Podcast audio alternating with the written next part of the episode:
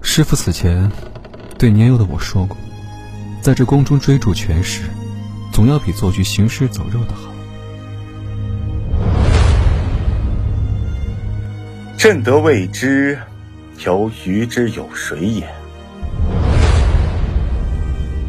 未知绝色常伴地侧，倒比那女子还要祸国殃民呢。御史大人折子还未写好，就被一道圣旨摘了官帽。看来这以后啊，无人敢对那位大人不恭了。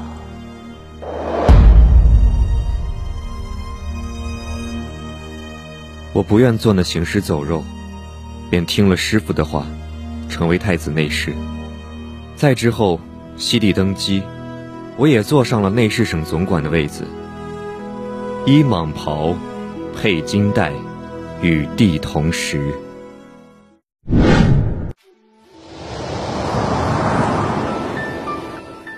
唉，终究还是没能熬过这个冬天。奴婢不明白，常太妃生前并不受先帝宠爱，如今宫里也少有人能记起他。大人为何要亲自操办后事？师傅与这位太妃是同乡，入宫以后彼此关照。师傅走后，他一直幽居瑞和园，了却此生。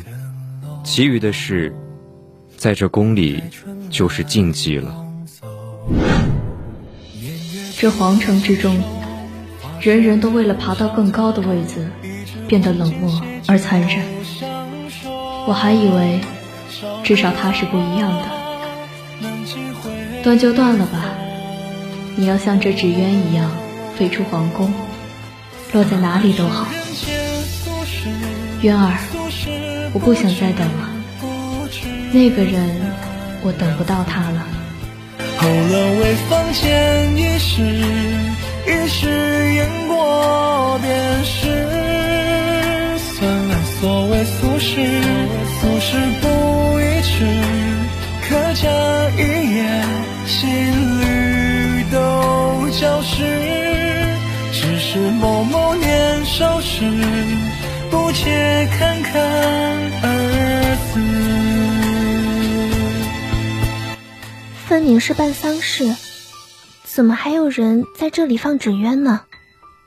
风这么大，就不怕刮到树上吗？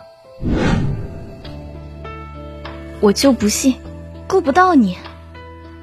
这种时节，怎么能在宫里玩乐？侍卫大哥，你能不能帮我个忙？不能，你先下来。没人教你规矩了是不是？可是我差一点就够到了，你你等我一下。哎小心！你眼睛怎么哭成这样？老太妃没能等到来年春天，我放这纸鸢是给她看的，她还说要放得高一点。太妃走后，你有什么打算？我还有四年才能出宫，从前幸得太妃庇佑，如今要靠自己走下去了。她生前品阶不高，又我儿女尽孝，还好有你。你穿的素衣应该也受过恩惠，来给太妃上炷香的工人吧？那你刚才为何那么凶？我其实……算了，我不怪你。这个纸鸢送给你了，上面的图案是我亲手画的。春燕衔泥，这是你画的？好看吧？我叫沈晴渊。天晴放纸鸢，是你。又见稻熟青时，几时再行止？可似当年，潺潺流上时。只欲枕风出春日，才知看看而此。我见过沈清渊的，这十几年里，我一直都记得他，记得这个名字。小乞丐，这个给你。我叫沈晴烟，天晴放纸鸢。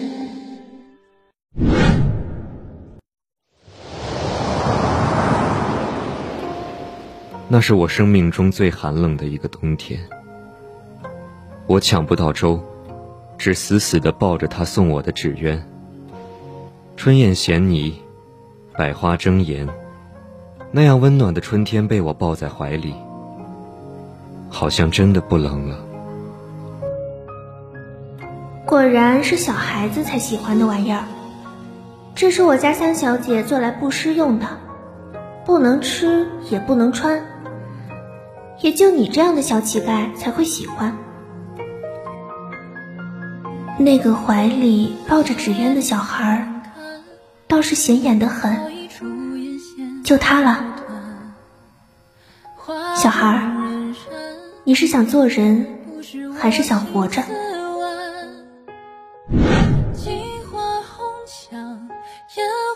我会经常来看你的。爹每次离开的时候，也是这么和娘说的。可他来的次数不超过十次。直到娘走的时候，他也只是匆匆看了一眼棺材，便不看那棺中人。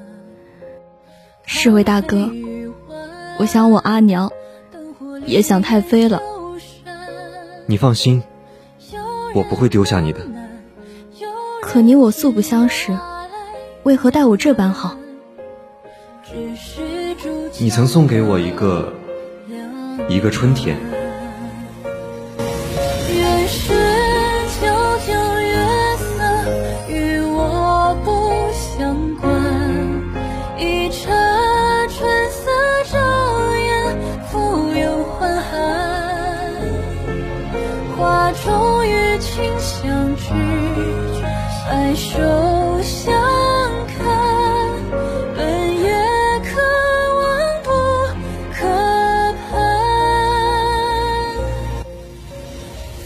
这沈宫女相貌出众，大人不如将她献给圣上。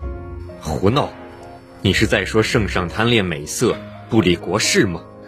奴婢，奴婢绝无此意。既无此意，便管好这张嘴，以后不许再提。是。前日，有个锦绣宫的宫女被推下了水。救上来后大病一场，第二日就死了。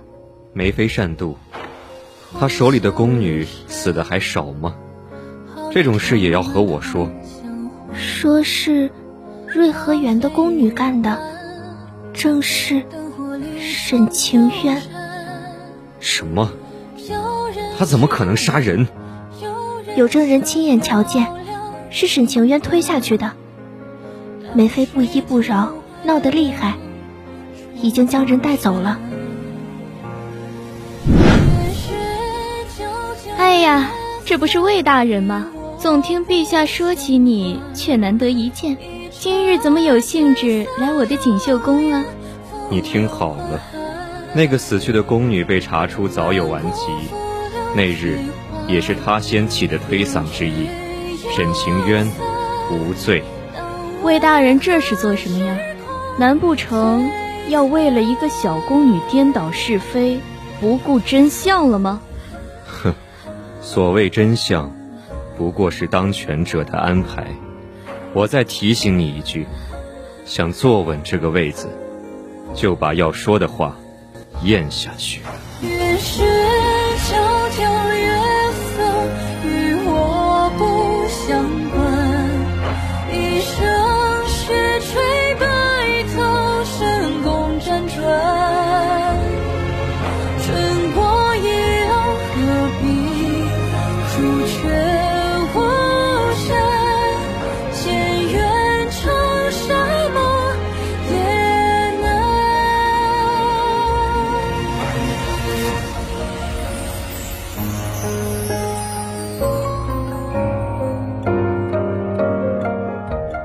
侍卫大哥，还有三年，我就可以出宫了。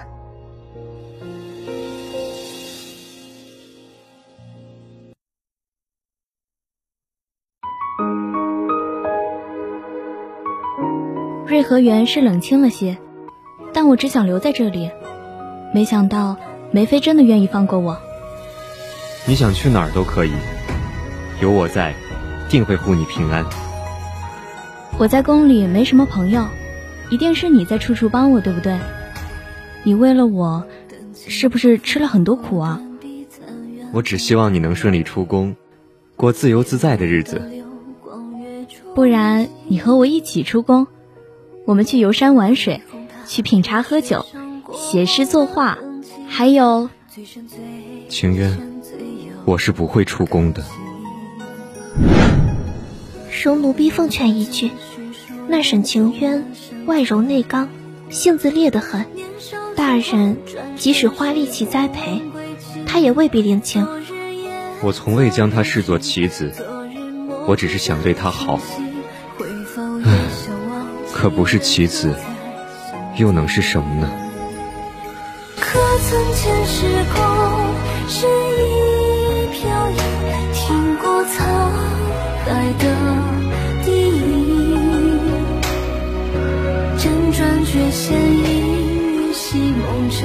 相起，才知相思到。